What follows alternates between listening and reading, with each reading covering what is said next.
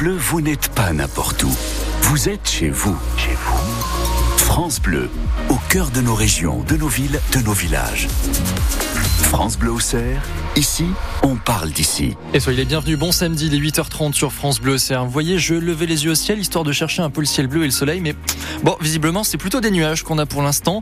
Normalement, le soleil devrait s'imposer, du moins sur la moitié sud du département dans le courant de l'après-midi. Côté température, comptez 4 degrés en moyenne ce matin, 9 cet après-midi. La météo complète après le journal de Julien Penaud. Bonjour Julien. Bonjour Julien, bonjour à tous.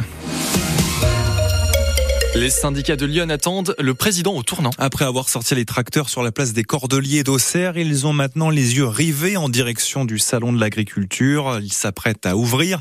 Emmanuel Macron sera la plus grande attraction. Des huées et des critiques sont à prévoir pour le chef d'État qui marchera sur une poudrière tant la colère semble s'accumuler depuis janvier dernier. Une dizaine de manifestations, de manifestants, pardon, vient d'ailleurs de tenter de forcer les grilles pour rentrer dans les halls d'exposition. Il y a actuellement des heures avec euh, le service d'ordre et la venue du président, vous l'imaginez, risque d'être survoltée. Le président va rencontrer un à un les représentants syndicaux, non plus sous forme de débat, mais en face à face. Vous avez donc euh, le contexte. On vous donne maintenant le décor. 600 000 visiteurs, 40 000 professionnels, une ribambelle de stands, dont un consacré à la Bourgogne et notamment le département de Lyon, Julien. Oui, aujourd'hui, deuxième épisode de notre série sur ces iconés au salon d'agriculture avec cette fois deux brasseuses de Saint-Cyr-les-Colons. Elles font de la bière à base de mou de raisin. C'est la partie de la grappe qui reste une fois qu'on les a pressées pour en tirer le jus.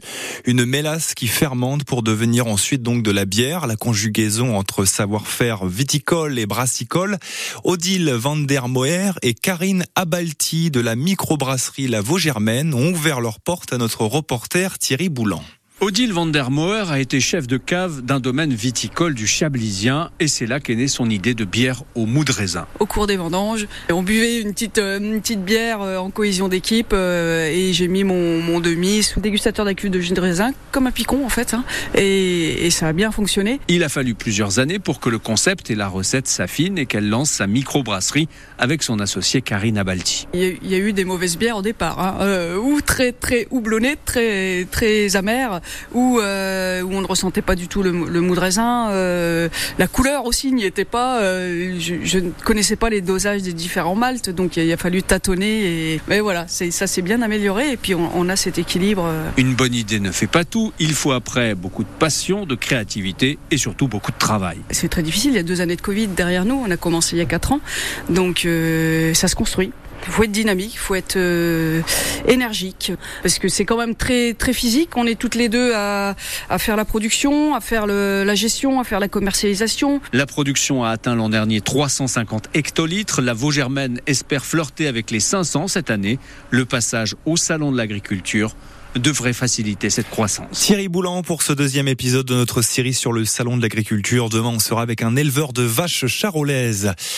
Il y a tout juste deux ans, jour pour jour, les sirènes antiaériennes de Kiev et une dizaine de villes ukrainiennes retentissaient. Début d'un conflit que Moscou croyait pouvoir remporter en quelques semaines et qui est maintenant est une guerre de position, de tranchées, d'usure. L'association Solidarité Ukraine 89 lance une collecte de dons aujourd'hui devant le Leclerc d'Auxerre pour que le conflit ne tombe pas dans l'oubli.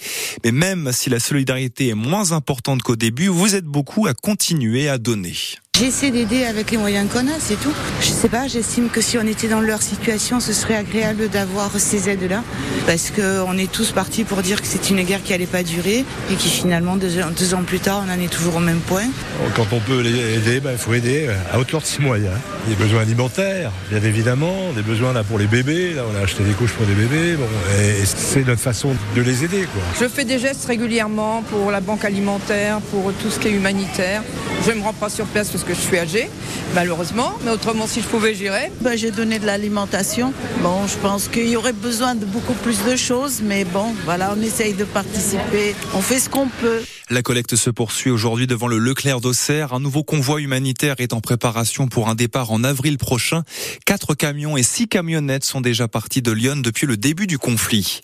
Un rassemblement cet après-midi à Auxerre en soutien aux victimes de la bande de Gaza dans le conflit qui oppose le Hamas à Israël. Rendez-vous à 15h place du Palais de Justice à l'appel de l'association France-Palestine.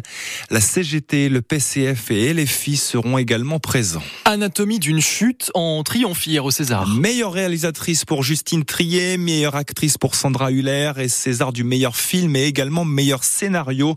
La cérémonie a également été marquée par le discours ovationné de l'actrice Judith Godrèche qui a dénoncé l'impunité, le déni et le privilège du milieu du cinéma. L'actrice, on le rappelle, accuse deux réalisateurs, Benoît Jacot et Jacques Doyon, de violences sexuelles lorsqu'elle était adolescente, ce qu'il réfute. En Ligue, de, en Ligue 2 de football, la JOCR premier accueille Bastia, 16e ce soir à 19h, à suivre dès 18h45 sur France Bleu Auxerre.